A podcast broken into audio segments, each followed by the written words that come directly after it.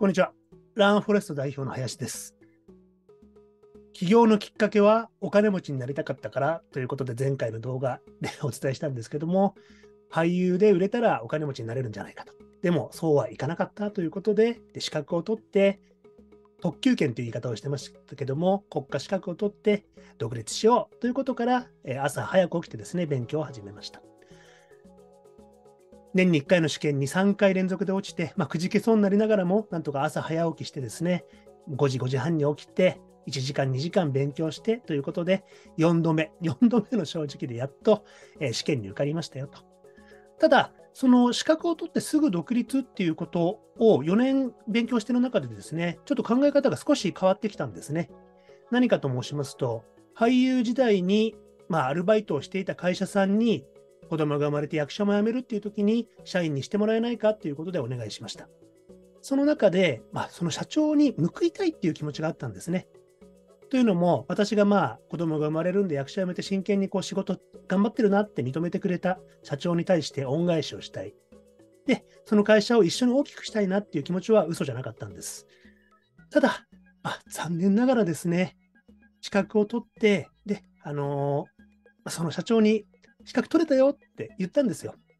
あの、4年勉強してる間受かるまでは言わないって言ってたんで、勉強してることも言わなかったですし、で、資格をやっと取れました。じゃあ、実は、ということでですね、社長に、まあ、お伝えしたわけですね。